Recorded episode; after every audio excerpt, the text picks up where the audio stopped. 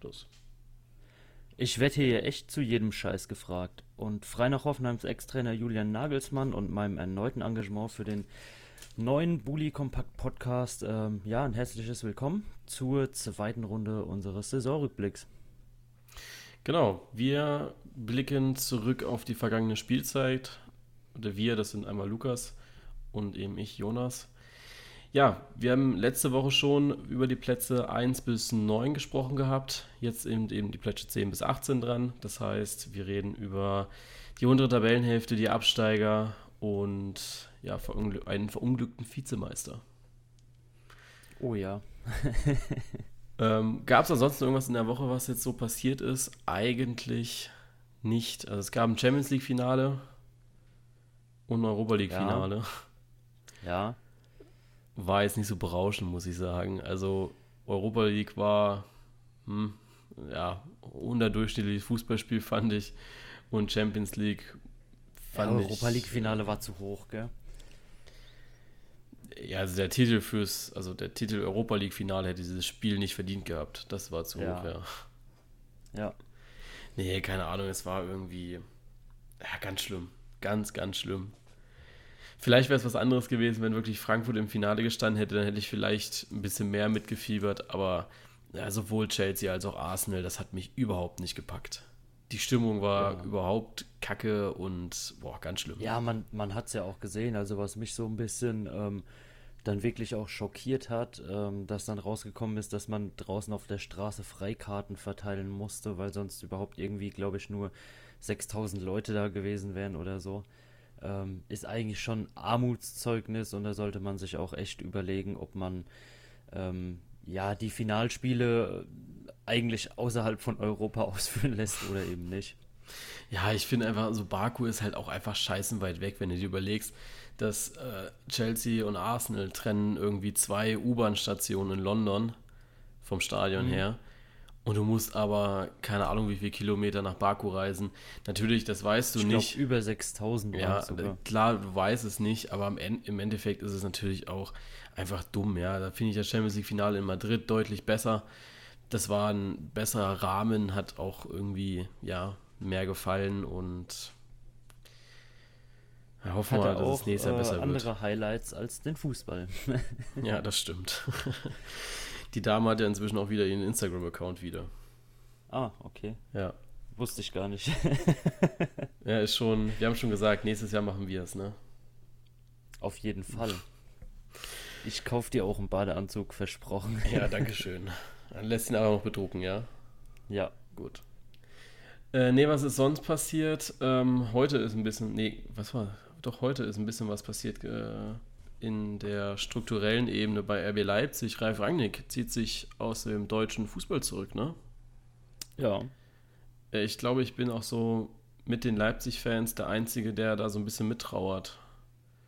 Weil Ralf Rangnick so raus aus dem Fußball ist, finde ich, sehr, sehr schwierig und ändert eventuell auch so ein bisschen meine Prognose fürs nächste Jahr nochmal. Ja, ja, er ist halt schon, schon so ein Gesicht der letzten zehn Jahre, ne? Das muss man einfach da anerkennen, auch egal bei welchem Verein er da was geleistet hat. Ähm, ich denke, hat sich gut überlegt, ähm, hoffe ich zumindest. Und äh, ja, wir, wird schon wirklich einschneidende Veränderungen haben. Ja. Die Meldung fand ich generell sehr lustig, äh, wo es dann hieß, ja, ähm, Ralf Rangnick wechselt von RB Leipzig zu Red Bull. Dann habe ich so gedacht, okay, ähm, ist ja eigentlich nur Standortverlagerung. Aber naja. Vielleicht ändert auch Leipzig den Namen. Uiuiui. ja, spielt bald der FC Leipzig in der Bundesliga. Ich weiß gar nicht, ob sie das so cool fänden, die ganzen, also ob es die Fans cool fänden und die würde natürlich auch nochmal Zündstoff bieten gegenüber den Leuten, die RB wirklich hassen. Weil es dann ja wieder heißt, ja, komm, jetzt haben sie den Namen geändert, um nichts mehr mit RB zu tun zu haben. Aber naja, muss nicht eigentlich, ein gute, eigentlich eine gute Marketingstrategie, gell? Dass du alle zehn Jahre so deinen Namen irgendwie änderst, kaufen sich die Leute einen Haufen Zeug und dann kaufen sie sich Neues. Ja, ob das die Fans so cool finden, also ich würde es nicht so geil finden, muss ich sagen. Also ich würde mir nicht ständig neues Zeug kaufen. Ich glaube, ich habe auch dieses Jahr zum ersten Mal kein Trikot mehr gekauft am Anfang der Saison. Ich wollte die ganze Zeit, aber das Trikot dieses Jahr hat mich einfach überhaupt nicht gecatcht. Ich bin ich mal gespannt. Die immer zum Ende der Saison. nee, selbst dann nicht. Also das Trikot hat mich gar nicht gecatcht. Selbst wo es dann irgendwie hieß, 30 Euro nur noch für das Trikot, habe ich mir so gedacht, nee, machst es nicht. Dauerhaft oder als Aktion? Als Aktion. Also jetzt zum äh, Ende der Saison beim VfB ist ja nochmal was Besonderes, weil sie ja. Ähm, Ach, du meinst ähm, von der letzten Saison jetzt? Ja, letzten halt jetzt. Ähm, okay. Ich dachte jetzt das Neue. Nee, das kenne ich von Stuttgart nämlich noch gar nicht. Gab's, gibt's auch noch nicht. Das wird okay. immer erst mit Trainingsauftakt, was ja beim VfB bald sein müsste. Ähm, weil die zweite Liga beginnt ja schon irgendwie am 27. Vielleicht mal ranhalten, ja. ähm, ja, schauen wir mal. Über VfB Stuttgart sprechen wir auch noch gleich, aber erstmal fangen wir jetzt einfach mal an mit Fortuna Düsseldorf. Die Düsseldorfer haben einiges geleistet in dieser Saison. Man hatte sie so nach den ersten Spieltagen eigentlich schon als Abstiegskandidaten abgestempelt gehabt, aber sie konnten sich dann ja zwischen Winterpause, also kurz vor der Winterpause und eben danach gut aufrappeln und ich sag mal eine zufriedenstellende Saison noch spielen. Ja, also Düsseldorf auf jeden Fall eine Mannschaft, die in der zweiten Hälfte da enorm mehr geleistet hat als in der ersten. Ähm, das sieht man eigentlich auch so an der Formkurve der äh, Tabellenplatzierung ging eigentlich ganz gut los. Dann hat man echt ein Tief gehabt, würde ich mal so behaupten. Ähm, da waren bestimmt sechs, sieben Spieltage, ähm, wo man ganz unten im Keller drin war. Ja. Und dann, wie du schon gesagt hast, gerade mit den Siegen, ähm, auch gegen Dortmund, der jetzt komplett überraschend war, dann am 16. Spieltag hast du dich hochgearbeitet und dann halt auch an deinen Leistungen festgehalten. Ja, es war auch irgendwie so, dass Friedhelm Funkel es ja auch immer geschafft hatte zu sagen, ja, wir, wir schaffen das auch irgendwie. Man hat dann immer das Ziel Klassenerhalt ausgeschrieben und das war eine vollkommen legitime Zielsetzung, was sie da gemacht haben. Dann hatte man gute Spieler eigentlich. Ich glaube, viele Spiele hat man auch ein bisschen unglücklich verloren gehabt. Aber ja, das ist dann auch ähm, so gewesen, dass man dann eben mit gutem Personal, mit viel Ruhe im Verein, was dann vor der Winterpause auch ein bisschen relativ war, ähm, es geschafft hat, dann sich eben weiter hochzuarbeiten. Ja, also Düsseldorf auf jeden Fall, da hat man sich in die Bundesliga reingearbeitet. Ja. Ähm, ich weiß gar nicht mehr, was hatte ich denn das letzte Mal für Hardfacts genannt? Ähm, das waren einmal die Bilanz: 13 Siege, 5 Unentschieden und 16 Niederlagen, dann ein Spiel nach Rückstand noch gewonnen, 87 Rotationen, 5 mal zu 0, 9 torlose Spiele, 24 eingesetzte Spieler. Das sind so die Facts zu Fortuna Düsseldorf. Für mich ist Friedhelm Funkel so ein bisschen der Trainer des Jahres, auch wenn er jetzt nicht, also wenn, wenn man so diese Fakten sieht, muss man auch irgendwie sagen, äh, also ja, sie sind halt Zehnter ja, und sehr, sehr unerwartet Zehnter. Ja. Also hatten wir ja auch beide nicht so auf dem Schirm, dass sich Düsseldorf da wirklich als klar besserer Aufsteiger durchsetzt. Ähm, dass es am Ende wirklich so wenig mit dem Abstieg zu tun gab, glaube ich, hat man in Düsseldorf auch nicht äh, ja. gedacht gehabt, aber das hat dann einfach an die Leistungen angeknüpft, die man wirklich kontinuierlich gezeigt hat. Ich glaube auch, das hatte dann mit den anderen Mannschaften, die hinten dran waren, auch ein bisschen zu tun gehabt. Äh, Augsburg, Stuttgart, Hannover, Nürnberg die haben es ja den anderen Teams eigentlich schon ein bisschen leicht gemacht gehabt, da nicht viel mit dem Abstieg zu tun zu haben. Ja. Und Düsseldorf brauchte noch nicht mal so diese Serie, von der wir immer sprechen bei so Rückblicken. Die hatten sie zwar so ein bisschen immer ansatzweise aufgebaut, indem man, also in der Rückrunde hat man nie mehr als zwei Spiele hintereinander gewonnen. Äh, es ist teilweise sogar so, dass man zwei Spiele gewonnen hat, dann zwei verloren, dann wieder zwei gewonnen, dann wieder zwei verloren. Ähm, ansonsten ist das eine gute durchschnittliche Saison. Ich bin gespannt, wie der Kader nächste Saison aussieht, weil viele Verträge laufen aus, viele gehen ja auch und dann wird ja auch ein bisschen gekauft. Also Luke Bacchio wird ja zurückgehen nach England.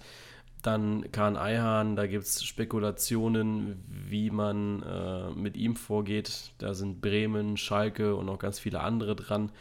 Und viele Verträge laufen eben dann auch aus. Und ja, Mal schauen, wie die Mannschaft nächste Saison aussieht. Funkel ist ja zumindest Trainer.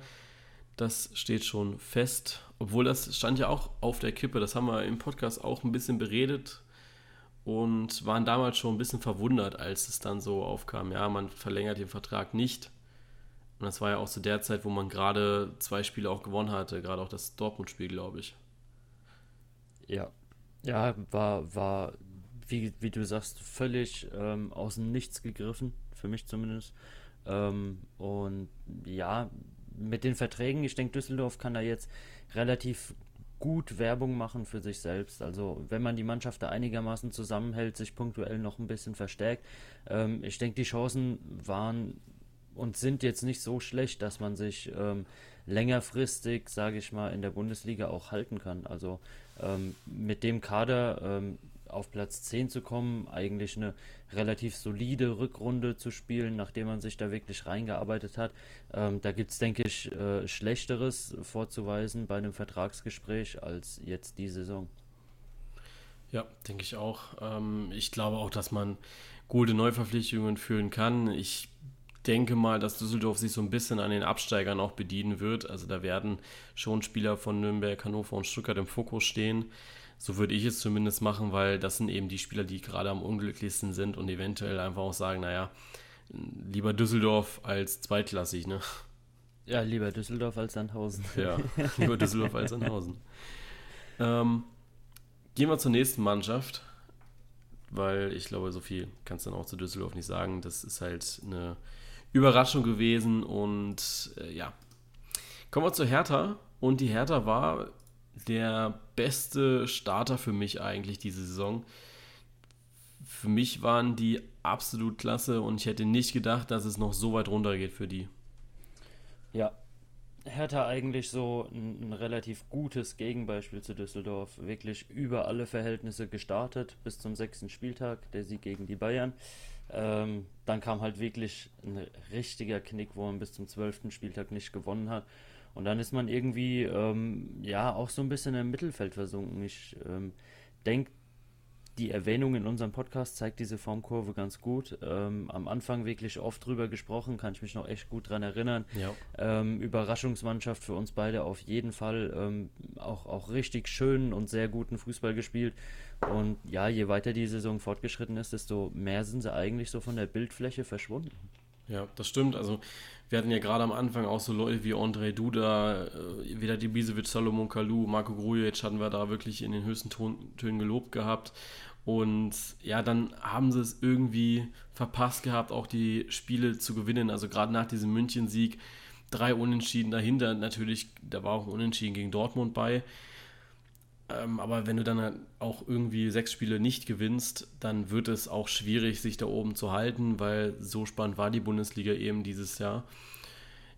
Für mich war es eine Mannschaft, die eigentlich zu jedem Zeitpunkt es hätte schaffen können, wieder die europäischen Plätze anzugreifen. Das haben sie dann leider ja gerade auch mit der Rückrunde krass vermasselt gehabt und ja, dann sind sie eben nur auf elf gelandet, was ganz klar nicht den Ansprüchen genügt, den sie hatten am Anfang der Saison und den ja. sie auch vom Team her eigentlich hatten. Also Hertha hätte locker, ja, einstelligen Tabellenplatz hätte drin sein müssen. Und ich glaube, dass dieser siebte Platz eventuell auch noch erreichbar gewesen wäre, hätte man die Leistung vom Anfang mit über die ganze Saison genommen. Ja, das Genick gebrochen hat denen eigentlich wirklich diese sechs nicht gewonnenen Spiele in der Hinrunde und die sieben, äh, ja, fünf davon verlorenen Spiele ähm, aus der Rückrunde, wo man wirklich hätte oben angreifen können vom 25. bis zum 31. Spieltag, wo ähm, eigentlich alle Mannschaften, die um Europa mitgespielt haben, extrem geschwächelt haben, hat man es da halt auch nicht geschafft, nochmal ja. äh, hinterherzukommen. Sie haben es in den entscheidenden Phasen einfach vermasselt gehabt. Ja. Ähm, Paul Dardai wird jetzt die Mannschaft verlassen, wird wieder, wird es ein Sabbatjahr nehmen, dann zurück zur U19 gehen. Für mich ja nachvollziehbar, dass so ein Trainer, der jetzt, ich glaube, vier Jahre lang bei der Hertha war, auch jetzt mal eine Pause braucht und auch der Verein eine Pause braucht von diesem Trainer, weil es ist so ein bisschen wie bei der Nationalmannschaft, wenn du zu lange an diesem System festhältst, und ich glaube, wir hatten es ja auch mal besprochen gehabt, wo wir über die Nationalmannschaft gesprochen haben, dass du irgendwann auch sagst, okay, wir müssen jetzt mal ein bisschen frischen Winter reinbringen, wir müssen mal raus aus unserer Komfortzone. Natürlich Platz 11 für Berlin ist top, keine Frage, aber in Anbetracht dessen, dass eben, ja, man es hätte schaffen können, deutlich höher zu stehen mit der Mannschaft, muss man dann auch sagen, okay, ist Paul Dardai noch der Richtige für uns? Und Jetzt haben sie mit einem anderen Jugendtrainer da, Ante Kovic, geholt. Bin ich sehr gespannt. Ich kenne ihn persönlich nicht ähm, und hoffe aber, dass er bei der Hertha auch einschlägt, dass er zumindest diesen Platz 11 wieder erreichen kann und mehr sollte Michael Preetz da, glaube ich, auch nicht erwarten und die Fans auch nicht. Ja, ähm, erstens das. Zweitens muss ich sagen, ähm, ich finde das Sabbatjahr ähm, eigentlich eine echt gute Sache, gerade für einen Trainer, der so lange bei einem Verein war. Ähm, Weil es ja doch, wie wir eigentlich schon so oft gesagt haben, darauf ankommt, dass du dich auf eine Mannschaft einstellen kannst und ähm, nicht die Mannschaft sich auf dich und deine Taktik einstellen muss. Und wenn du so lange bei einem Verein warst, ähm, denke ich, ist es das Beste, wenn du einfach diese, diese Auszeit nimmst und ähm, ja, so, so, so ein bisschen aus dem Trott rauskommst, den du in Berlin so die ganze Zeit gehabt hast, weil ja. Ich glaube, viele Trainerentlassungen wären vermeidbar, wenn man sich zwischendrin einfach die Zeit nimmt, um von Null anzufangen. Mhm. Also du meinst den Trainer an sich? Ja, genau. Also dass, dass die Trainer ähm, nicht irgendwie ähm, im, im Februar irgendwo entlassen werden und stehen dann im Mai schon wieder irgendwo anders an der Trainerbank. Ich glaube, so schnell kannst du ähm, die, die Einstellung auf eine bestimmte Mannschaft, bei der du längerfristig Trainer warst, überhaupt nicht ähm, ja, ja, auf Null zurücksetzen. Weißt du, du, du ja, hast eine bestimmte Verbindung äh, mit der Mannschaft, merkst, ey, dein System hat da echt eigentlich ganz gut funktioniert. Ich meine, Paul Dardai hat mit der Hertha auch echt schönen Fußball gespielt und auch echt guten Fußball gespielt teilweise, ja. Und ähm, wenn, wenn du dann direkt zu einer neuen Mannschaft kommst, ähm, hast du es immer im Hinterkopf. Damit war ich so erfolgreich, es muss irgendwie funktionieren. Ich glaube, da verkrampft man dann so ein bisschen, wenn die eigenen Mittel, die die Mannschaft die ganze Zeit erreicht haben, dann eben nicht mehr erreichen. Und wenn man da von Null anfangen kann und sich wirklich darauf einstellen kann, das Ganze komplett neu kennenlernt und auch die Zeit dafür hat, ähm, glaube ich, ist man deutlich erfolgreicher in seinem Arbeiten. Ja, denke ich auch. Ähm, ich gehe mal kurz die Hardfacts durch für Hertha BSC Berlin. Vier, äh, elf, elf Siege, zehn Unentschieden, 13 Niederlagen. Dreimal konnte man nach einem Rückstand gewinnen, 68 Rotationen, 9 zu 0 Spiele, 8 torlose Spiele, 26 eingesetzte Spieler. Äh, kurz noch zu den Rotationen, äh, damit wir hier auch kurz sagen, was das ist. Also wir hatten es letzte Woche schon kurz erläutert gehabt. Die Rotationen sind einfach die Veränderung zum vorhergegangenen Spieltag. Das sind dann immer bei Sky die schön rot eingeblendeten Spieler. Ähm, ist eine sehr interessante Zahl. Ähm, wir hatten das in der ersten Folge jetzt zum, Rück, äh, zum, zum Rückblick, hatten wir das schon ein bisschen erläutert gehabt. War auch kurz Thema bei Frankfurt, äh, Dortmund und Leipzig. Da haben wir darüber gesprochen. Also da gerne nochmal reinhören.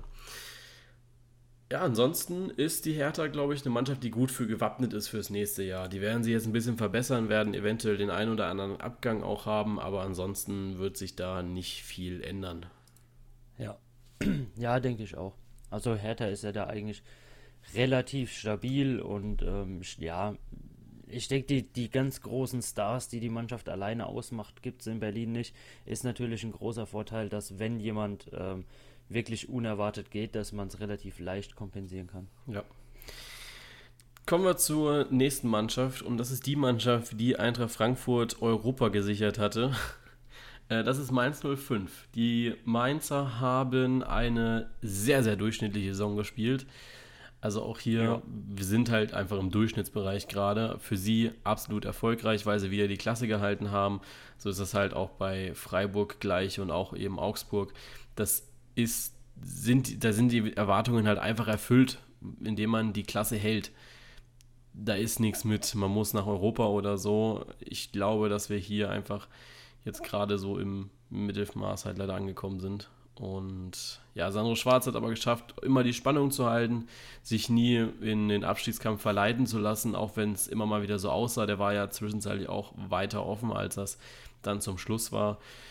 Und ja, hat er an sich gut gemacht. Die Mainzer haben sich generell gut verstärkt mit zwei Spielern, die ja gekommen sind und generell ins Auge gestoßen sind. Jean-Philippe Mateta und Jean-Paul Boetius, die ja absolut klasse waren dieses Jahr und zwei der besten Spieler von Mainz. Ja, auf jeden Fall. Ich finde auch, egal wann ich irgendwie so ein bisschen äh, auf den FSV Mainz zu sprechen komme. Ich finde es immer verwundernswert, dass sie jetzt wirklich schon neun Jahre lang konstant Bundesliga spielen. Das hat man meistens so gar nicht auf dem Schirm, weil es halt echt eine Mannschaft ist, die so eine relativ ruhige Saison führt ähm, und über, über dies eigentlich so keine großen Skandale, keine großen ähm, ja, Fauxpas oder, oder Berichterstattungen da gibt, aber eigentlich ähm, baut man in Mainz echt verdammt gut auf das auf, was damals aufgestiegen ist. Ja. Ich glaube auch einfach, dass äh, gerade zum Ende der Saison sind auch noch mal so ein paar Spieler gezündet, die jetzt über die Saison nicht so gezündet haben. Zum Beispiel Karim Unisivo, der war, ich möchte nicht lügen, aber bestimmt drei oder vier Mal gerade zum Schluss äh, in der Saison nochmal in der zwölfte Spieltags bei uns. Einfach weil er ja da gezündet hat auf einmal und ich weiß nicht, wie lange er jetzt schon bei Mainz ist, aber er ist nie wirklich aufgefallen. Und auf einmal spielt er da klasse Fußball und du hattest immer so über die Hälften deines Stars, also über die ja, Spielzeiten deines Stars bei Mainz. Ähm, in den ersten Spieltagen war das sicherlich Mateta. In der Mitte ist dann Boetius auch ein bisschen aufgeblüht und zum Schluss war es dann eben Karim Unisivo, wo dann aber auch alle drei gut zusammengespielt haben, also Boetius und Mateta zusammen mit Karim Unisivo. Ja, der wirklich schon seit äh, Januar 2016 im Team ist. Ja. Und er ist, finde ich, nicht so wirklich aufgefallen. Also Unisivo ist so einer, wo kam der her?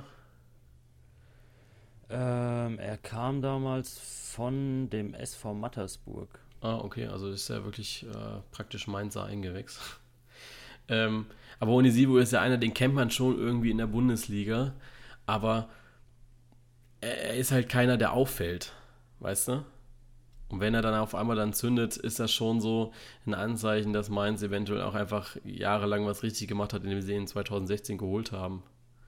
Ja. Ja, also wie gesagt, ich finde es bei Mainz echt bewundernswert, ähm, dass man teilweise halt auch Spieler schon länger im Verein hat ähm, und sie einfach so lange durchzieht und ans Potenzial glaubt und dann halt einfach auch mal nicht ja. enttäuscht wird. Also so kann es ja auch funktionieren. Ist ja das krasse Gegenbeispiel eigentlich zu dem sonstigen Fußballgeschäft, wo man ähm, eine kurze Zeit hat, sich eigentlich zu beweisen. Ähm, und ja, also mir gefällt das Modell Mainz da deutlich besser.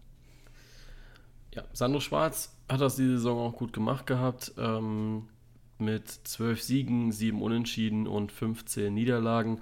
Zweimal konnte man nach Rückstand gewinnen, 72 Rotationen, siebenmal zu null, zehn torlose Spiele und 28 eingesetzte Spieler.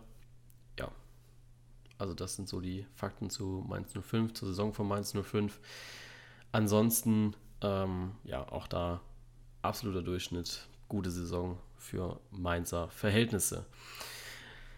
Auch eine gute Saison, weil man in der Liga geblieben ist, hat der SC Freiburg gespielt.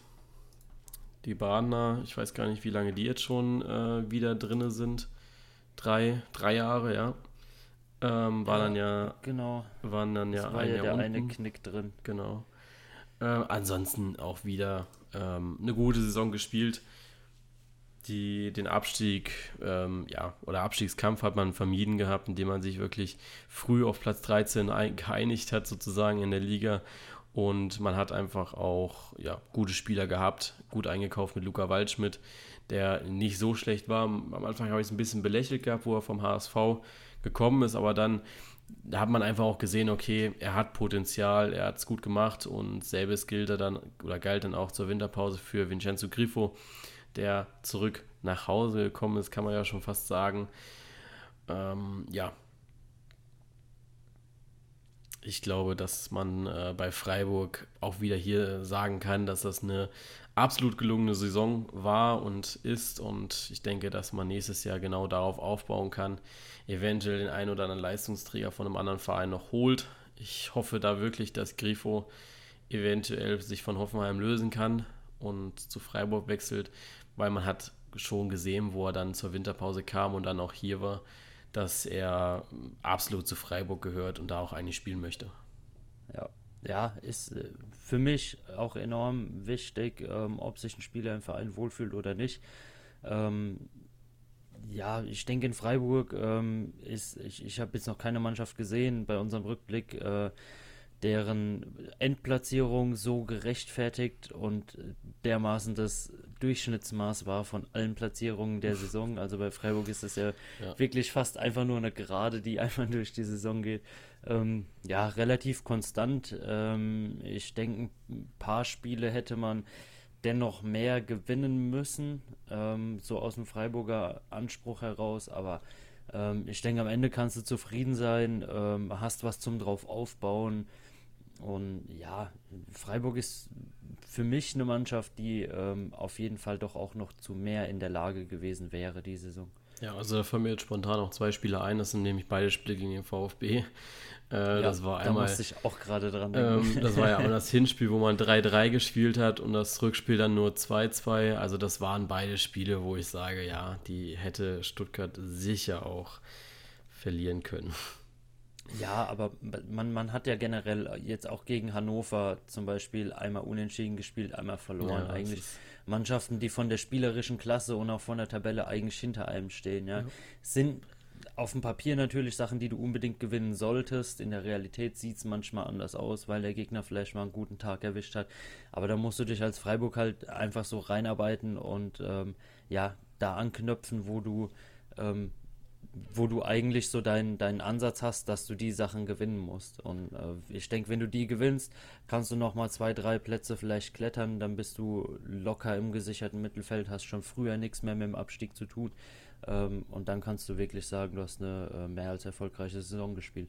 Ja, gerade dieses letzte Spiel oder das vorletzte Spiel gegen Hannover 96 am 33. Spieltag hat Christian Streicher extrem geärgert gehabt, hat er ja auch gesagt gehabt im Interview, dass das total überflüssig war. Ich glaube, das war irgendwie ja. 3, 4, 1 oder sowas. 3-0 meine ich. Oder 3-0. Er hat, er hat gesagt, das geht gar nicht, wir müssen uns da deutlich besser präsentieren und ja, das hat man da gegen Nürnberg dann auch wieder gezeigt und deutlich besser gemacht gehabt. Aber solche Patzer dürfen dann halt auch einfach nicht passieren, weil ja. ähm, klar, du machst den Abstiegskampf nochmal spannender durch, das muss nicht sein und man selbst hätte man eventuell mit drei Punkten auch nochmal eine bessere Platzierung, glaube ich, hingelegt. Ähm, drei Punkte mehr auf dem Konto. Nee, hätte man nicht, aber äh, ist einfach schöner, glaube ich, auch zu sehen. Ja, natürlich. Also ich denke immer so gegen die Mannschaften, die wirklich vom Fußball her ähm, auch echt weniger abliefern, was bei Hannover ja definitiv der Fall gewesen ist. Ähm, die zwei Spiele und gegen den VfB, VfB die zwei Spiele einfach gewonnen.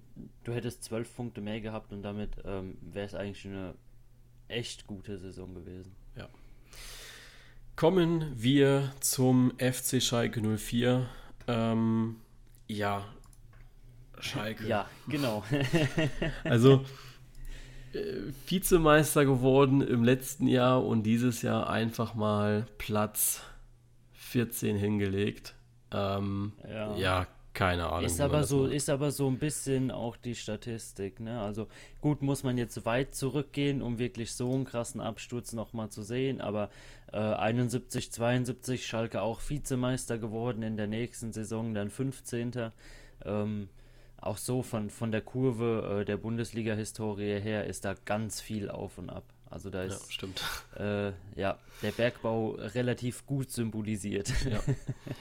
äh, nee, also äh, wir hatten am Anfang oder am Anfang der Saison war Domenico Tedesco Trainer.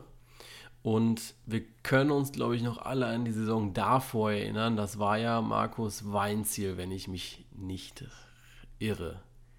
War das die Saison davor? Das war jetzt die erste vollständige ja, Saison für Tedesco, ne? Ja. Nee, oh, ja. nee, dann noch eine davor, oder? Ich, ich glaube, das war noch eine davor. Markus Weinziel war, Markus Weinziel hat, glaube ich, durchgezogen gehabt, die Saison. Und hat tatsächlich bis zum Ende es geschafft gehabt. Ähm, gucken wir mal kurz. Tedesco. Ja. Amtsantritt auf Schalke 1.7.2017. Genau. Also der hat vor der Saison, die er ja nur bis zum 14.03. Ähm, durchspielt hat, eine Saison vollkommen bei Schalke gespielt gehabt. Ja, genau. Und äh, Weinziel war die Saison davor. Und genau. Weinziel hat ja auch genau diese Saison, äh, wo er fünf, sechs Spieltage oder die ersten fünf, sechs Spieltage verloren hat, hat ihm auch das Genick gebrochen. Fand ich sehr interessant, dass Schalke das dann eben genau so hinkriegt, dass man ja, es eine Saison verkackt, dann darauf die Saison wieder gut spielt. Also weiß nicht mehr, was dann Weizil am Ende erreicht hatte. Ähm, Zehnter. Ne? Ja, Zehnter war das dann. 16, 17. Genau. Schalke wurde dann noch Zehnter mit Markus Weinziel. Und dann kam Tedesco, Zweiter und auf einmal zweites Jahr wieder fünf Spiele verloren am Anfang und äh, ja, dann wird es natürlich schwierig, dann wird auch nichts mehr mit Champions League eigentlich im Normalfall. Und ja, ich glaube, ich fand auch so ein bisschen, dass Schalke einfach die Quittung bekommen hat für das Spiel letztes Jahr. Ich glaube, dass sie letztes Jahr schon sehr, sehr schlechten Fußball gespielt haben, aber die Bundesliga allgemein scheiße war. Also ich glaube, wir hatten ja, ja, letztes, letztes Jahr, Jahr, hat man einfach keinen schönen Fußball gespielt, ja, aber dieses in Jahr auch Anführungszeichen nicht. relativ erfolgreichen. Ja, also man hat ja wirklich die ganzen Spiele ganz knapp gewonnen und auch teilweise ähm, echt nur über die Abwehr gewonnen, kein Fußball nach vorne gehabt, immer nur 1-0, vielleicht mal 2-1 gewonnen und die Saison hat sich das Ganze halt einfach gerecht, dass man sich überhaupt nicht weiterentwickelt hat, man sich überhaupt keine Gedanken darüber gemacht hat, ähm, woran es gelegen hat. Ähm, was man hätte verbessern können. Und da hat man definitiv dieses Jahr die Quittung bekommen und meiner Meinung nach auch völlig zu Recht. Ähm, also wenn du so einen in Anführungszeichen bescheidenen Fußball spielst und eine Saison eigentlich mehr oder weniger immer auf Messers Schneide tanzt, ob du das Spiel gewinnst oder nicht und man da keinen wirklichen Fortschritt im Fußball siehst und du gehst genauso in die nächste Saison, dann hast du es eigentlich nicht anders verdient. Ja, ich denke auch einfach, dass letztes Jahr hatten wir einfach eine schlechte Bundesliga die dem Ganzen nichts entgegensetzen konnte aus irgendwelchen Gründen oder Schalke vielleicht auch ein bisschen motivierter war und dann äh, hinten ein bisschen mehr dicht gemacht hatte.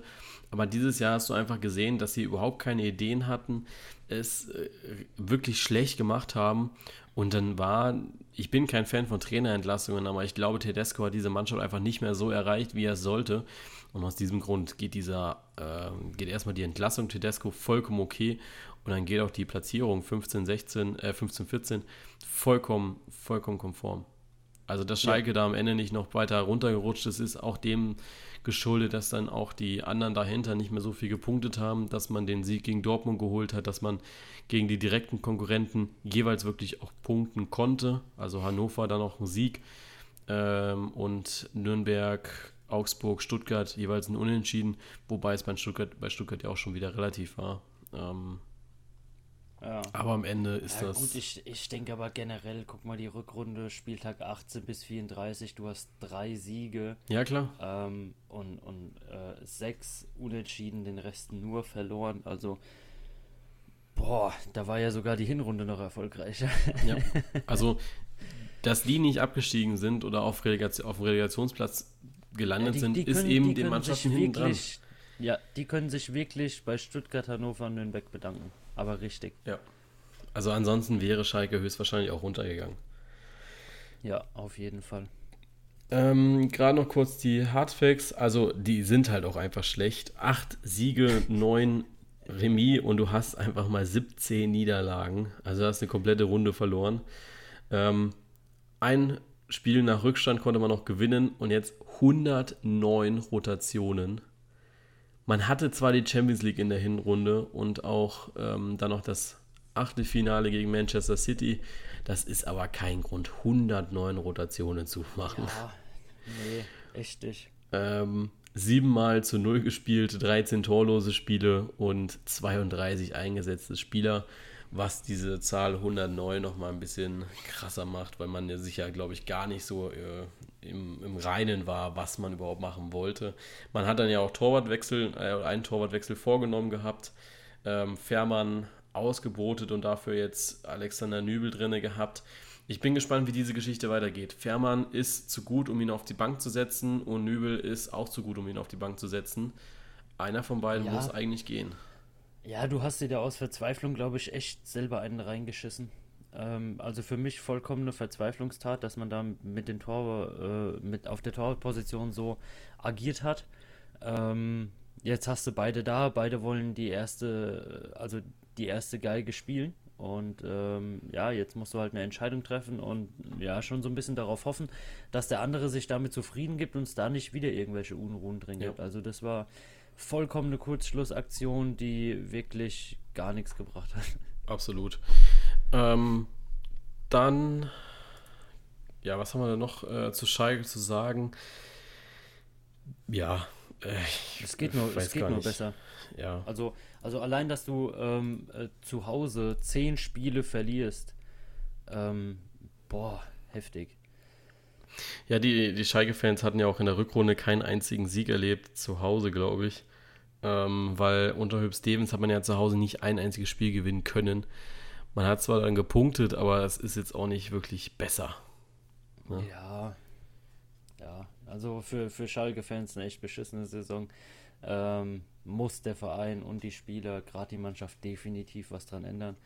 Ähm, ansonsten, ich glaube, nächste Saison hast du da äh, härtere Konkurrenz um den Lichtabstieg. Ja. Ich, ich, glaube zwar, dass man, ja, man startet ja in die Saison praktisch mit äh, Union und Paderborn auf 17 und 18. Da sollte man sich aber auch als Schalke jetzt nicht unbedingt drauf ausruhen, dass ähm, das auch so eintritt. Ja, definitiv. Also ähm, musste ranklotzen und ja, ansonsten hast du wie gesagt geschissen. Ja, ich glaube auch, dass die Bundesliga nächstes Jahr auch nochmal ein Stückchen stärker wird. Dass sich gerade auch so Mannschaften wie Freiburg, Mainz, Düsseldorf ja jetzt nochmal gezielt verstärken können. Das heißt, äh, sie werden jetzt nicht in Richtung Europa angreifen, aber auch zum Beispiel Mannschaften äh, wie zum Beispiel Bremen oder Frankfurt, die auch gut flüssig sind ja jetzt, denke ich, dass ja, das, das wird schwierig für Schalke. Also die müssen jetzt auf dem Transfermarkt ordentlich zuschlagen, wirklich Glück haben und auch weggehen davon, dass man sich jetzt Spieler kauft, die jeder kennt. Also sie, sie wollten jetzt Kahn Eiern haben, sie sind an Kempf und Kabak dran. Die brauchen keine Youngstars wie Kempf und Kabak. Die brauchen Leute, die wirklich beständig sind, die viel Ruhe reinbringen. Und das sind dann leider Leute wie Naldo, äh, Fährmann, ja, Hövedes, die Leute, die man jetzt so die letzten Wochen eigentlich auch vom Hof gejagt hatte. Genau das braucht Schalke meiner Meinung nach jetzt. Spieler, die sich mit dem Verein identifizieren, die eine gewisse Reife, ein gewisses Know-how haben, eine Erfahrung haben und um dann eben nächstes Jahr ja, zumindest einen einstelligen Tabellenplatz zu holen. Also alles andere wäre jetzt, glaube ich, vermessen. Also da kann sich ein Clemens Tönnies hinstellen und sagen, ja, wir wollen jetzt wieder Vizemeister werden, das kauft dir keiner ab du musst nächstes Jahr so rangehen, einstelliger Tabellenplatz und mit viel Glück Europa. Ja, definitiv. Also, ja, Europa vielleicht schon ein bisschen hochgegriffen. Ich meine, gut, kommt jetzt auch darauf an, wie man äh, das Team und den Trainer da äh, zusammenführt, in den Griff kriegt und man aufeinander reagiert. Ähm, aber ja, einstelliger Tabellenplatz wäre jetzt für mich ähm, als FC Schalke erstmal Priorität Nummer eins. Alles weitere kannst du danach ausbauen, aber ähm, klingt immer so blöd, ist aber eigentlich meistens das Hilfsmittel. Ähm, fang bei den kleinen und einfachen Sachen an und danach kannst du dir vielleicht irgendwelche großen Ziele setzen und Schalke ist definitiv nicht an dem Punkt, wo man sich große Ziele setzen sollte gerade. Ja. Große Ziele wird sich auch der FC Augsburg nicht setzen. Hoffe ich zumindest, dass sie da jetzt nicht irgendwie. Äh, ich glaube, da ist man doch relativ äh, bodenständig. Ja, glaube ich auch. Ähm, sind jetzt zwei, vier, sechs, acht Jahre äh, in Folge in der Bundesliga. Ich brauche gar nicht nachzählen, es steht hier oben. ähm, ja, schön, schön, dass du es auch gesehen hast. ja, sie haben einen Aufstieg geschafft und sind seitdem nicht mehr abgestiegen. Das ist, glaube ich, ein Riesenerfolg auch in dieser Saison. Man hat es dann geschafft gehabt. Mir persönlich tut immer noch so die Trainerentlassung von Manuel Baum weh. Ähm, viele, ich weiß gar nicht, ob du das warst auch, die gesagt haben, die mögen Manuel Baum nicht. Weiß nicht, was du das? Ähm, ja, geht. Also äh. nicht, nicht, nicht mögen ähm, ist so, ist so eine Sache, weil darum geht es mir zum Beispiel nämlich gar nicht. Ähm, ich gucke da eher so aus Sportliche und ähm, da ist man ja relativ gut gestartet, zumindest die Saison. Ja. Ähm, ich glaube, dass man in Augsburg so ein bisschen auch von dieser Verletzungsmisere ähm, ja, geplagt war. Also ich glaube, äh, Finn Bogasson war ja lange Zeit verletzt, dann Gregoritsch hat auch, glaube ich, nicht durchgehend gespielt.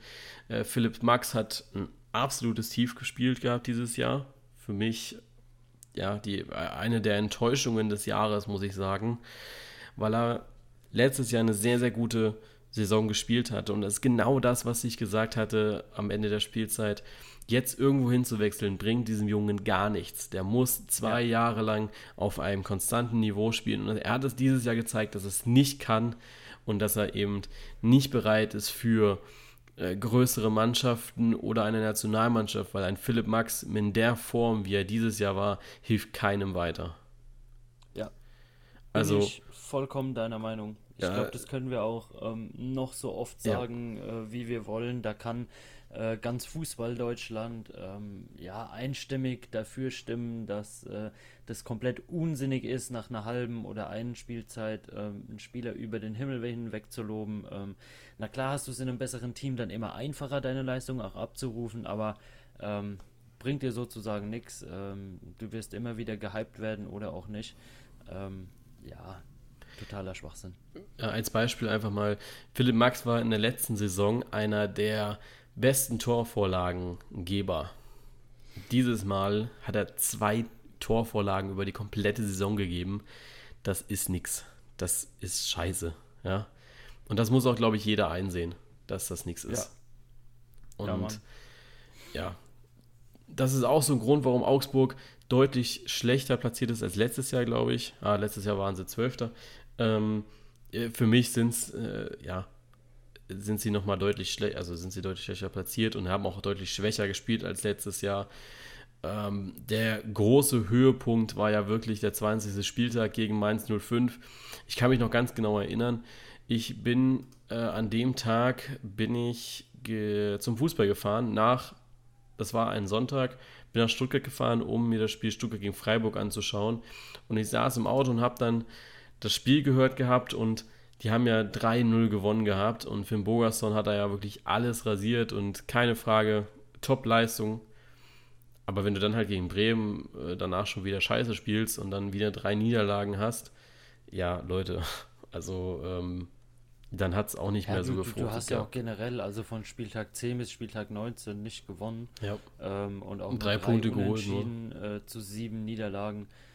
Boah, ja, ich denke, geht besser. Ich meine, gut, die, die Gegner, ähm, Stuttgart, äh, auch wieder eine Mannschaft, die hinter Augsburg steht, ähm, sollte man schlagen oder zumindest unentschieden spielen. Nürnberg das Unentschieden hätte man, denke ich, aus Augsburger Sicht gerne gewonnen noch. Ähm, jetzt, jetzt Frankfurt, Hoffenheim, Leverkusen, ähm, ja, auch, auch Düsseldorf, Wolfsburg und Gladbach ist, ist verdammt schwer für Augsburg, ja, sehe ich ein. Ähm, da, da brauchst du schon echt einen sauberen Tag, um gegen so Mannschaften äh, wirklich die drei, drei Punkte zu holen. Aber ähm, ja, auch da einfach die Basics vielleicht äh, gewinnen, seine Punkte da holen und alles andere obendrauf als Bonus sehen. Ähm, ja. ja. da, da fängt es eigentlich an. Wenn du das gut hinkriegst, dann spielst du eigentlich auch als FC Augsburg eine echt gute und solide Saison. Einmal die Hardfacts zum FC Augsburg. Acht Siege, acht Remis, 18 Niederlagen. Dreimal konnte man auch nach Rückstand gewinnen. 77 Rotationen, 5 Spiele zu 0, 9 torlose Spiele und 30 eingesetzte Spieler. Ähm, ja, also ich glaube von Augsburg, man muss, glaube ich, nächstes Jahr drauf schauen, wenn sie sich nicht äh, verstärken oder auch die Spieler nicht in ihre ja, gewohnten Verfassungen gehen. Also Gregoritsch soll ja bei Werder Bremen im Gespräch sein. Finn Bogerson denke ich auch, dass der eventuell einen Absprung wagen könnte. Ansonsten ähm, haben sie ja mit Jonathan Schmid jetzt ihren besten Torvorlagengeber an den SC Freiburg schon verloren gehabt. Ich bin gespannt und glaube aber, dass Augsburg sich nächstes Jahr genau in dieser Region auch befinden wird wieder. Wird keine ja. ruhige Saison. Ja, wird schwierig. Also Augsburg hat es ja auch mit, mit einem äh, ja, vergleichbaren Kader auch schon ruhiger gespielt. Äh, ich denke, dass man da im Verein einfach die Ruhe reinbringen sollte, jetzt Manuel Baumer Geschichte sein lassen soll und sich einfach nach vorne konzentrieren sollte. Und dann, denke ich, steht dem Ganzen nichts im Wege, dass man da wieder über den Teamzusammenhalt, die Teamstärke kommt. Ähm, und ja, ich, ich denke, für Augsburg ist da schon auch eine ruhige Saison möglich, wenn man sich wirklich auf das besinnt, was man kann ähm, und was man normalerweise spielt. Ja. Dann kommen wir in die Zone der Absteiger, beziehungsweise zu den drei Absteigern und ja, der, die, also zu der Mannschaft, die jetzt am zuletzt abgestiegen ist durch die Relegation zum VfB Stuttgart. Ja. Ja, keine ruhige Saison. Also, das wird auch nächstes Jahr keine ruhige Saison, aber äh, ja, mit der Leistung natürlich vollkommen verdient abgestiegen, kann man, glaube ich, auch nicht leugnen. Äh, ist, ist nun mal so. Und ja. Ich glaube, bei, bei Stuttgart ist es noch eindeutiger mit der äh, Durchschnittsplatzierung also bei als Freiburg. bei Freiburg, ja. aber definitiv. ja, es ist, äh, schaust dir das an und dann sind sie von, Pla äh, von Spieltag 16 bis 34 durchging auf den 16. Platz. Ähm, geht vollkommen ja, du hast in Ordnung. Aber auch nur zwei Spieltage gehabt über die komplette Saison, wo du nicht auf einem Abstiegsplatz standest. Ne? Ja, es war. Also ich meine, gut, 16. Platz, natürlich Relegationsplatz, für mich immer noch definitiv ein Abstiegsplatz, weil ähm, ja, Relegation hin oder her ist ein anderes Thema, ähm, brauchen wir jetzt auch gar nicht aufmachen, aber ja, deutlich zu wenig, was von Stuttgart da gekommen ist. Ja. Also mit dem Kader, man wollte jetzt sicherlich nicht Europa League spielen, keine Frage. Äh, das war ja am Anfang, hat jeder darauf gesetzt gehabt und alle haben gesagt, ja, jetzt nach letzter Saison müsste man eigentlich Europa League spielen. Nee, also ich glaube, da waren gerade die externen, also keine VfB-Fans, die waren alle sehr auf dem Boden und VfB-Fans, zumindest die ich kenne und im sozialen Netzwerk erlebt habe, waren oder wären zufrieden gewesen mit einem einstelligen Tabellenplatz, was eine deutlich realistischere äh, Sache gewesen wäre. Dann kommt natürlich der Präsident und sagt, ja, in drei, vier Jahren willst du wieder Europa spielen, wo du dir dann auch so denkst, ja, halt einfach die Klappe, lass uns erstmal jetzt wieder in der Bundesliga ankommen. Das hat er halt nicht so ganz verstanden gehabt. Ähm, und dann kriegst du eben recht schnell die Quittung davon. Der Erfolgsdruck von außen, der war da. Also wenn du dir bei Sky die ersten Zusammenfassungen anschaust oder auch die ersten Shows, äh, Von Torra oder ähm, Doppelpass oder was auch immer gab, dann war immer die Enttäuschung, oder wenn man die Rede von Enttäuschung beim VfB Stuttgart. Aber am Ende musst du auch einfach sagen, du hattest ein ja, undankbares Anfangsprogramm auch mit ähm, Mainz 05, ganz am Anfang. Mainz ist immer ein schwerer Gegner für Stuttgart. Dann, dann Bayern München, keine Frage, dass du das verlierst. Äh, Freiburg, das hättest du auch gewinnen können. Das hätte eben in beide Richtungen ausschlagen dürfen und können. Düsseldorf als Aufsteiger ist generell schwierig, mit dem Aufsteiger dann zu spielen. Dann hast du Leipzig, dann hast du Bremen. Ja, also das, das war ein undankbares Anfangsprogramm, aber ich glaube, dass ja, dass da der Druck auch von außen kam und mit Taif oder man sich auch vielleicht zu schnell von Taifun Korkut getrennt hat und mit Markus Weinzel einfach den vollkommen falschen Trainer geholt hatte. Ja, ja, man kam auf jeden Fall so gar nicht rein. Also, ich meine, Düsseldorf ist ja auch relativ scheiße gestartet. Ähm, die, die hingen ja auch, glaube ich, bis zum siebten, achten Spieltag, meine ich, ähm, auch rund in der Abstiegsregion fest. Ähm, ja, da hat man einfach die Kurve geschafft, hat sich so, ähm, ja, auf, auf den Kampf und auf die Mannschaftsleistung so ein bisschen äh, runtergeschraubt, die Ansprüche, hat damit definitiv die Spiele ähm, geholt, weil von, von der Klasse her als Aufsteiger bist du immer unterlegen, ja. Du hast eigentlich äh, keine Ahnung, also was, was Bundesliga überhaupt so ausmacht, wenn du da hochkommst, glaube ich. Das ist äh, ein Sprung von Kreisliga in Landesliga. Ähm, aber Düsseldorf hat es halt besser gemacht einfach. Und Stuttgart hätte sich da vielleicht auch eher ein bisschen ruhig verhalten sollen, ähm, was auch schon die Ansprüche vor der Saison angeht. Ähm, ja, und Personalien, ich glaube, brauchen wir in Stuttgart nicht äh, besprechen, da ist man unglücklich genug, oder? Äh, inwiefern? Personalien, ähm, die jetzt ja, gehen, ich sag oder? Mal auf, auf, nee, offiziellen äh, Basis im Verein. Ja, gut, also ich glaube, dass ähm, du kriegst ja als VfB-Mitglied immer so recht, recht, recht schöne E-Mails. Also das, ich habe heute auch schon wieder eine bekommen. Ich mache mach, mach gerade mal E-Mail auf. Ähm, äh, schaue gerade eben mal kurz. Kann es gerne mal vorlesen. Ähm, Trotz das, Abstieg steigen unsere Dauerkartenpreise. nee, das zum Glück nicht. Also ich spekuliere eigentlich eher darauf, dass sie irgendwie sagen, yo, äh, du kriegst irgendwie geschenkt oder so, ja, für die Saison. Ähm, aber du kriegst ja immer wieder E-Mails. Ich weiß nicht, ob das bei Gladbach auch so ist. Also es sind halt nee. sehr deprimierende E-Mails, muss ich auch sagen. Ich habe, äh, ich weiß gar nicht, vielleicht finde ich noch die schnell von Wolfgang Dietrich ähm, wo sie sich dann immer irgendwie an die Fans wenden. Wir gegen alle, nee. Na, wo ist er denn jetzt hier, der Wolfgang? Du kriegst halt so unglaublich viele E-Mails vom VfB Stuttgart. Also es ist wirklich unglaublich. Das ist es, glaube ich. Danke, Jonas. Nee, das sind meine Ja, aber 5% heutzutage Rabatt für Mitglieder. Boah, heutzutage schickt aber doch eigentlich keiner mehr E-Mails, oder? Ja, doch, der VfB schon. Ja, aber äh, sonstige Social Media Aktivität, also so Twitter oder Instagram, geht Hier da was bei denen oder ist Ja, man da definitiv natürlich. im 2005er E-Mail-Business hängen geblieben? Nein, also die, die, äh, sie sind schon sehr modern natürlich, äh, aber sie kommunizieren halt gerade mit Mitgliedern und Dauerkartenbesitzern eben sehr viel über E-Mail. Diese diese E-Mails, das ist ein ja sehr nette Geste vom VfB irgendwie, weil sie, weil du das nicht dann per äh, Pressemitteilung lesen musst, weil dieser erste Text ist immer sehr person also ist immer personalisiert, dann steht da eben lieber Jonas mit Blick auf die mediale Berichterstattung der letzten Tage, bla bla bla, kommt hier ein offener Brief an die Fans und dann kommt eben der offene Brief, den du aber auch in der Pressemitteilung bekommen würdest.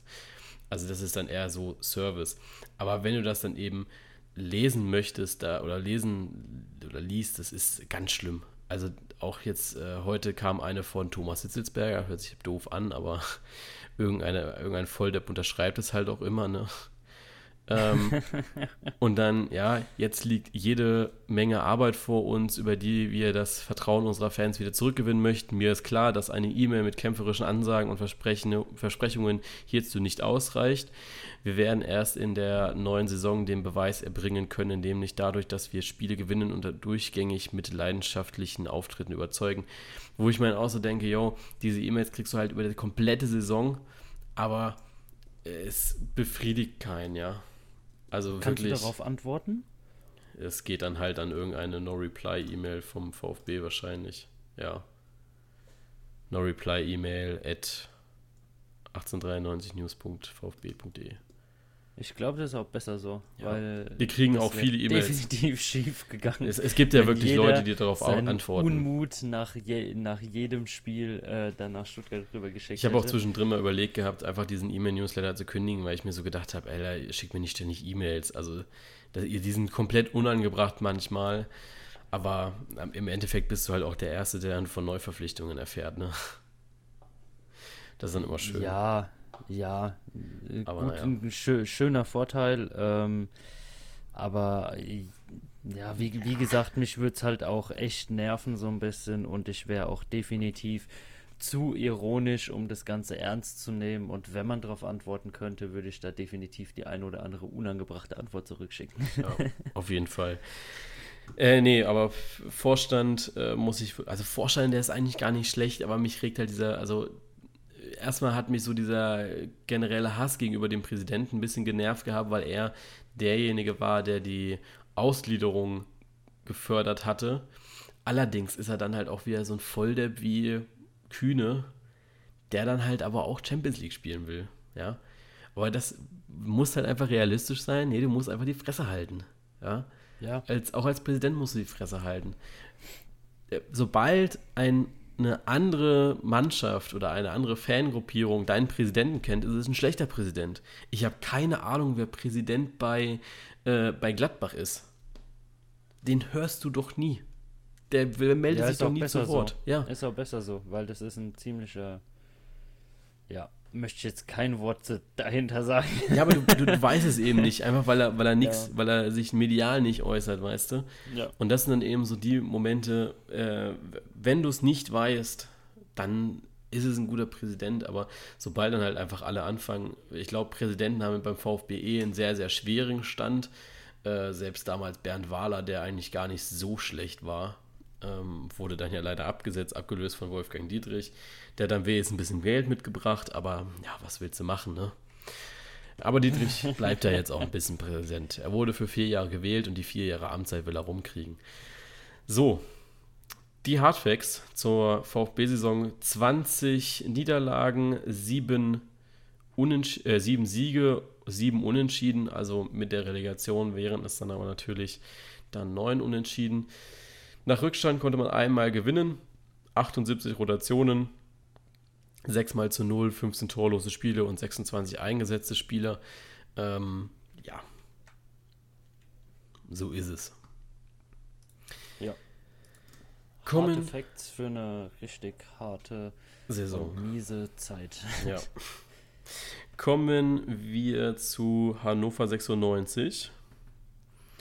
Und die hatten eine noch schlechtere Saison. Also jetzt wird es ja nicht mehr besser, jetzt wird es noch schlechter. Aber ähm, das war wirklich äh, ganz, ganz miserabel. Also die hatten auch die längste Niederlagenserie der aller Bundesligisten, nämlich acht Niederlagen hintereinander, ohne Unentschieden oder irgendwas. Ähm, ja. Da, dass, dass die nicht als letzter abgestiegen sind, ist dann eben auch dem FC Nürnberg, die am Ende deutlich besserer Form waren als Hannover, zu danken.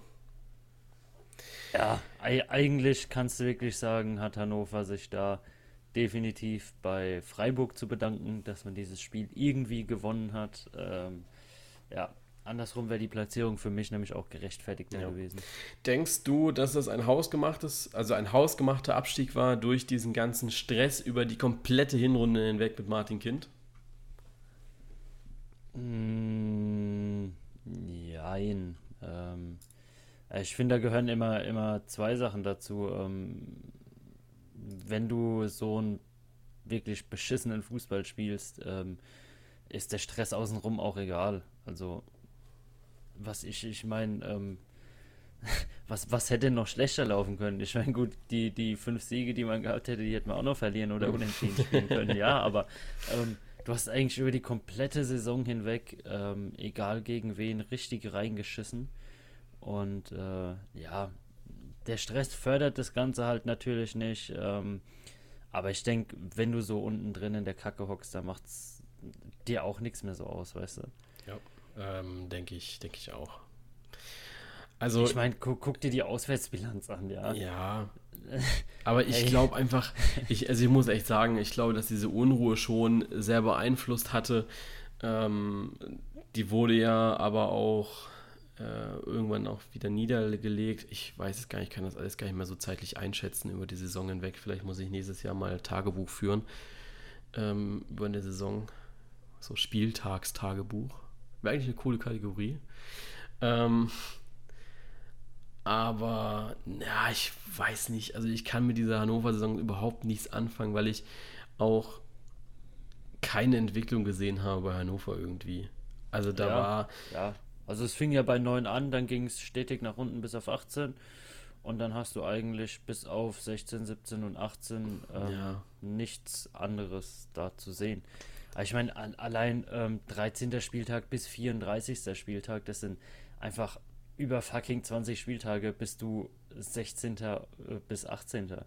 Ja. ja, aber ich muss auch ganz ehrlich sagen, wer, wer soll es denn richten? Also, ich habe bei Hannover keinen Bundesliga-würdigen Spieler gesehen.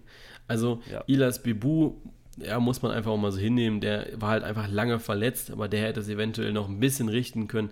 Aber äh, du holst einen Henrik Weidand dann außer Kreisliga hoch und sagst dann, ja, spiel mal Bundesliga. Ähm, du hast einen Jonathas, du hast äh, zwei Absteiger eigentlich vom HSV mit Bobby Wood und Nikolai Müller. Du hast, äh, wen hat man denn noch geholt? Man hat einen Wallacey, der gar nichts gebracht hatte. Das ist dann einfach so, dass äh, natürlich ist dann Michael Esser der beste Mann dieser Saison gewesen, weil er einfach ähm, unglaublich viel Arbeit hatte und es dann noch gut pariert hat. Also ich hoffe ganz ehrlich für Michael Esser, dass er nächstes Jahr oder dass er jetzt in der Sommerpause irgendeinen anderen Arbeitgeber bekommt. Ja. Also äh, Düsseldorf war ja irgendwie dran an ihm, aber da hat es dann irgendwie an äh, den Vorstellungen von Hannover 96 gehabt, was denn die Ablösesumme betrifft. Aber also ich hoffe ja, wirklich. Kannst du doch froh sein, wenn nach so einer Saison noch irgendeiner für deinen Spieler was geben will. Also bitte. Ja, aber Esser war ja meine, wirklich ein überragender Torhüter. Ja, ja, aber viele Dinge natürlich bekommen. leben wir in einer Zeit, wo man enorm viel für Spieler bekommt, ja, also wirklich ähm, übertrieben viel und auch total ungerechtfertigt, ja. Aber ich meine, gut, der Torwart kann selten was dafür, auch wenn ihn die Abwehr im Stich lässt. Ähm, das sehe ich ein, aber boah, ich glaube, wenn, wenn du so eine Saison spielst und dein Torwart äh, dir schon signalisiert, ey, Jungs, bitte lasst mich gehen, ja. gell, ich, ich, ich halte es nicht mehr aus, ähm, dass du dann noch große Forderungen an Spieler stellst, ähm, ja, muss nicht sein. Die Saison von Hannover in Zahlen, 23 Niederlagen, 5 Siege, sechs Unentschieden. Ähm, weiß schon gar nicht mehr, was was ist. Gell? Ja, es, ist so groß, dieser Niederlagenbalken. Ja, es wird ähm, einfach immer grauer. Dann haben wir 0 Spiele gewonnen nach Rückstand, 94 Rotationen, 5 mal zu 0, 12 torlose Spiele und 32 eingesetzte Spieler. Das ist die Saison von Hannover. Ich glaube, dass es nächstes Jahr schwierig wird, wieder aufzusteigen. Das gilt auch für den VfB, das gilt auch für den ersten FC Nürnberg, weil die Bundesliga, äh, die zweite Bundesliga nächstes Jahr extrem stark ist, finde ich. Von den ja. Namen her. Ja, du hast einen Haufen Konkurrenz, ja. auf jeden Fall. Also da musst du ähm, richtig ranklotzen und auf jeden Fall ähm, mehr als alles geben, um da irgendwie durchzukommen. Ja, denke ich auch. Also gerade so ähm, Karlsruhe kommt noch hoch, was eine sehr namhafte Mannschaft ist. Also ja, Hamburg ist noch drinne. Heidenheim ist noch eine Mannschaft, die was reißen könnte. Also ich denke, dass das extrem schwer wird. Für ja. alle drei. Kommen wir zum 1. FC Nürnberg und zum damit letzten Team der Spielzeit 2018, 2019. Ja, mal, was wir besprechen werden. Wenn ich mir jetzt Nürnberg schon wieder angucke, ne? Die waren wenigstens vom 1. bis zum 14. Spieltag über den Abstiegsrängen, ja. Ja. Aber auch nur, weil ich glaube, Düsseldorf hatte da ja, Düsseldorf war noch zu dem Zeitpunkt unten, glaube ich. Also das ist ja wirklich denen geschuldet, dass dann auch Stuttgart und Hannover ja, natürlich. scheiße ich meine, waren. Wenn du vom 7. bis zum 26. Spieltag nicht einmal drei Punkte geholt hast, das ist schon heftig. Ah, war gar nicht Düsseldorf. Doch, Düsseldorf ist auch da dann unten gewesen. Ja, also äh, das ist dann eine gute Kooperation gewesen zwischen ganz vielen Bundesligisten. Ja. Ähm, haben auch ja, Ewigkeiten nicht gewonnen. Am sechsten Spieltag gegen Düsseldorf und dann ja, am und dann 27. Spieltag. Gegen, ja, und dann mal glücklich gegen Augsburg. Ja. Ähm, ja, stell dir mal vor, das hätten sie nicht gewonnen. Also die hätten vom 17, vom, vom, vom 6. bis zum 34. Spieltag kein einziges Spiel gewonnen. Ja, das stimmt. Das wäre schon heftig. Ja, sie waren ja auch äh, öfter mal dran. Ähm, gegen Stuttgart war es, glaube ich, knapp, meine ich mich zu erinnern. Also da waren, glaube ich, alle ein bisschen froh, dass wir da unentschieden rausgegangen sind. Gegen Bayern hättest du höchstwahrscheinlich gewinnen können. Ähm, aber, ey, ganz ehrlich, ähm, auch das ist wieder so ein Ding. Nürnberg war nicht bereit für die erste Bundesliga. Das hat man dann auch an den Transfers gesehen gehabt.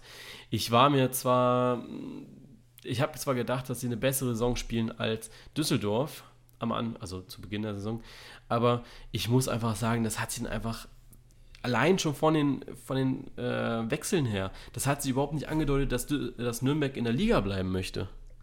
Ja. Die sind ja praktisch Gebe mit derselben Elf, auf, äh, wie sie aufgestiegen sind, steigen die jetzt wieder ab. Mhm. Und das ist so das, ja. was ich überhaupt nicht verstehe. Ja, so, sorry, muss trinken.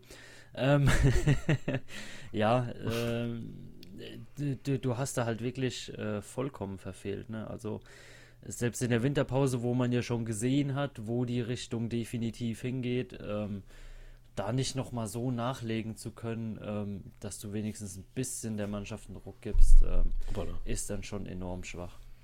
Ja, also, also da, da, ging ja wirklich gar nichts. Da, da, da weißt du ja nicht mal, was du zu sagen sollst, weil es einfach so extrem scheiße war, was man gespielt hat.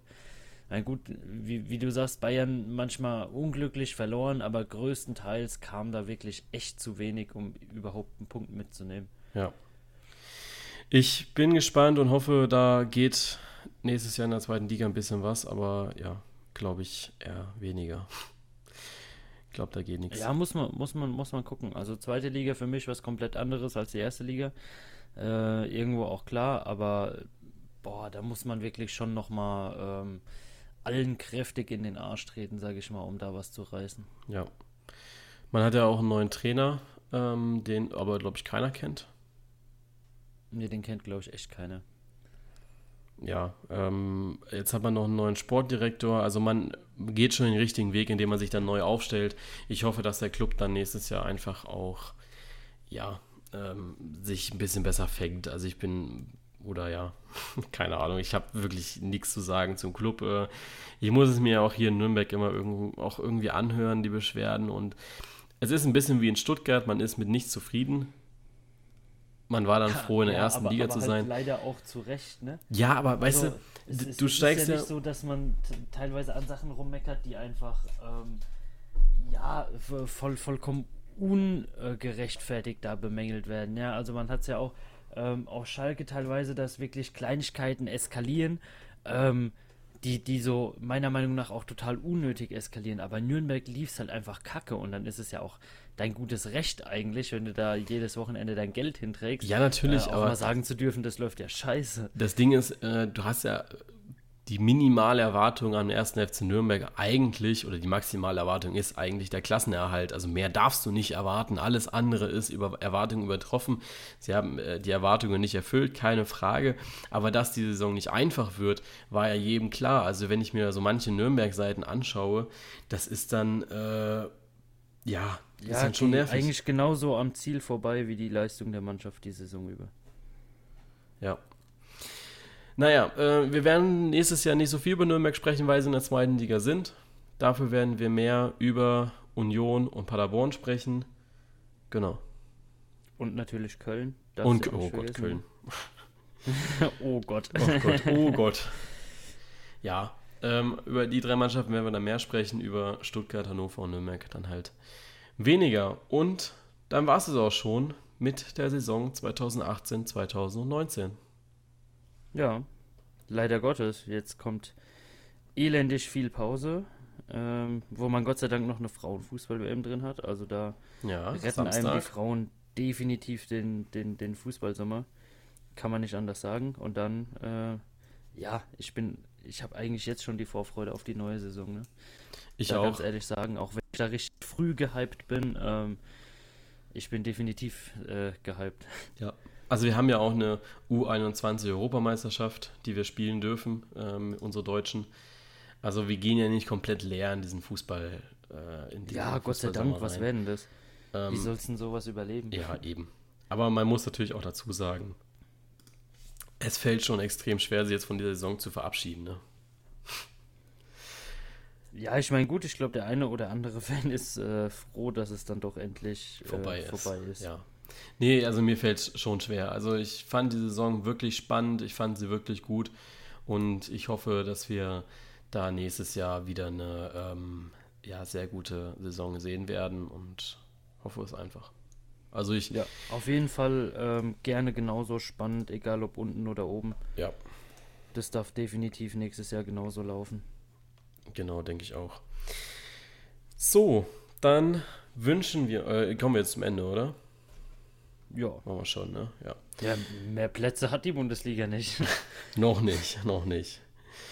Ähm, gut, dann fangen wir mal an mit äh, Verabschieden.